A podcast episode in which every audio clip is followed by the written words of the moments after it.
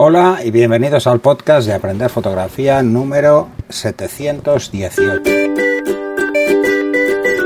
Hola, soy Pera la Regula y como siempre me acompaña Fran, pero en estos capítulos no me va a acompañar Fran Valverde, ya que no hemos podido coincidir. Recordaros a todos que tenéis los cursos de Aprender Fotografía en la web, en aprenderfotografía.online y también en estudiolightroom.es. En este capítulo vamos a hablar de los objetivos zoom que mencionaba en el programa 716, lo que hemos querido añadir el, 800 milímetros, por eso el programa anterior hablábamos de él, empezando por eh, el EF815 F4L, que es el ojo de pez de Canon de la serie profesional, ¿eh? de la serie L.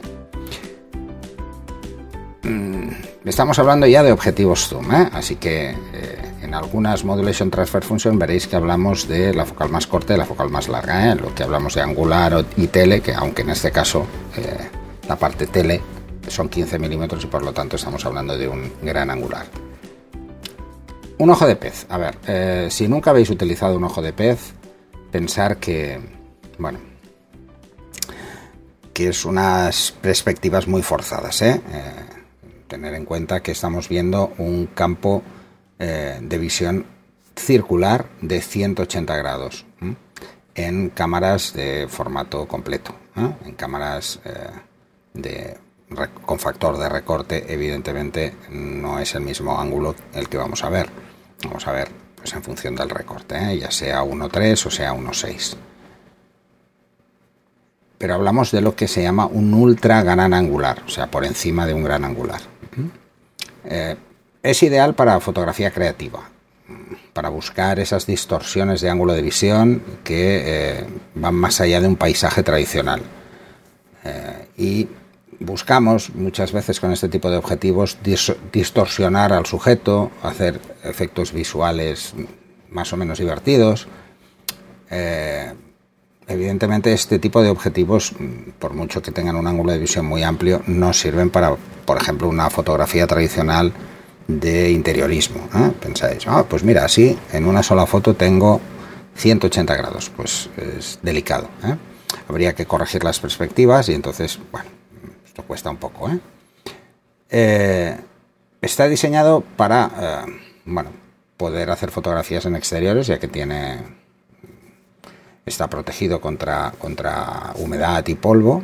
Pensar que el fabricante siempre dice humedad en vez de lluvia, pero porque depende del tipo de lluvias. Si dijeran lluvia y fueran cuatro gotas a lo que podemos entender, por ejemplo, el chirimiri, eh, pues esas gotillas que más, más que mojar molestan, pero imaginaros que es una tormenta tropical, pues bueno, pues por eso hablamos de humedad. ¿eh?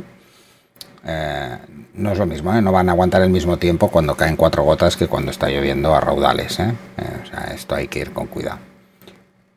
En cuanto a ventajas, pues bueno, para fotografía creativa es fantástico. ¿eh? Nos permite hacer cosas muy, muy bestias. Además podemos jugar entre 8 y 15, ¿eh? estaríamos hablando de, 8 de, ojo de pez en 8 milímetros, pero en 15 ya estaríamos hablando de gran angular. Así que bueno, tenemos bastante juego en cuanto a cómo trabajar con esas perspectivas y cómo jugar con esos ángulos de visión. ¿eh? Estaríamos yendo entre esos 180 grados y unos 140 grados más o menos, ¿eh? Eh, que es muchísimo. Tiene un enfoque muy rápido, muy silencioso. Es un motor ultrasónico de anillo, así que bueno, este, en ese caso lo que utiliza son vibraciones de frecuencia ultrasónica para el enfoque de alta velocidad. Una apertura fija F4 en, desde 8 hasta 15. Tiene reducción de luces parásitas y velo óptico con, con una estructura sublongitudinal, ¿eh? es diferente al Super Spectra, aunque inicialmente lo, lo denominen igual, pero para los objetivos con tanto ángulo de visión es muy necesario hacer eh, revestimientos especiales porque, como comprenderéis, las distorsiones son espectaculares y entonces hay que intentar evitar mucho más esas luces parásitas, ya que los parasoles no pueden hacer nada por el ángulo. ¿eh? Pensar que el parasol eh, diseñado es para 8 milímetros.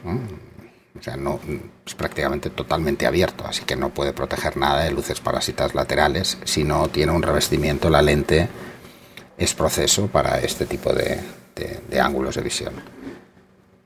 Eh, también lo que decía, resistencia a polvo y humedad. Y en cuanto a, a la longitud focal, a las Modulation Transfer Function, para la longitud focal más baja, a los 8 milímetros, pues aguanta bastante bien eh, la resolución, pero la caída de, contraste es más que evidente. Pero hacia las esquinas, ¿eh? recordar que siempre es hacia las esquinas por la propia distorsión. ¿eh? Así que bueno, podéis tener una pérdida de resolución y contraste acusada en las esquinas, eh, más apreciable en cámaras full frame que en cámaras APS-C o APS-H, pero está dentro de, lo normal en estos tipos de, en, estos objetivos que van desde angular hasta ultra gran angular. ¿eh? Y bueno, eso es todo. Es un objetivo que puede ser muy interesante para el que le guste jugar. Eh, y es más difícil verlo para cosas, eh, para fotografía tradicional, pero dentro de, todas las opciones que nos da la gama F, en este caso de Canon, que es la que estamos tratando en estos programas de verano, la verdad es que es interesante conocerlo. Y hasta aquí el programa de hoy. Nos vemos en el siguiente programa. Hasta luego. We'll be right back.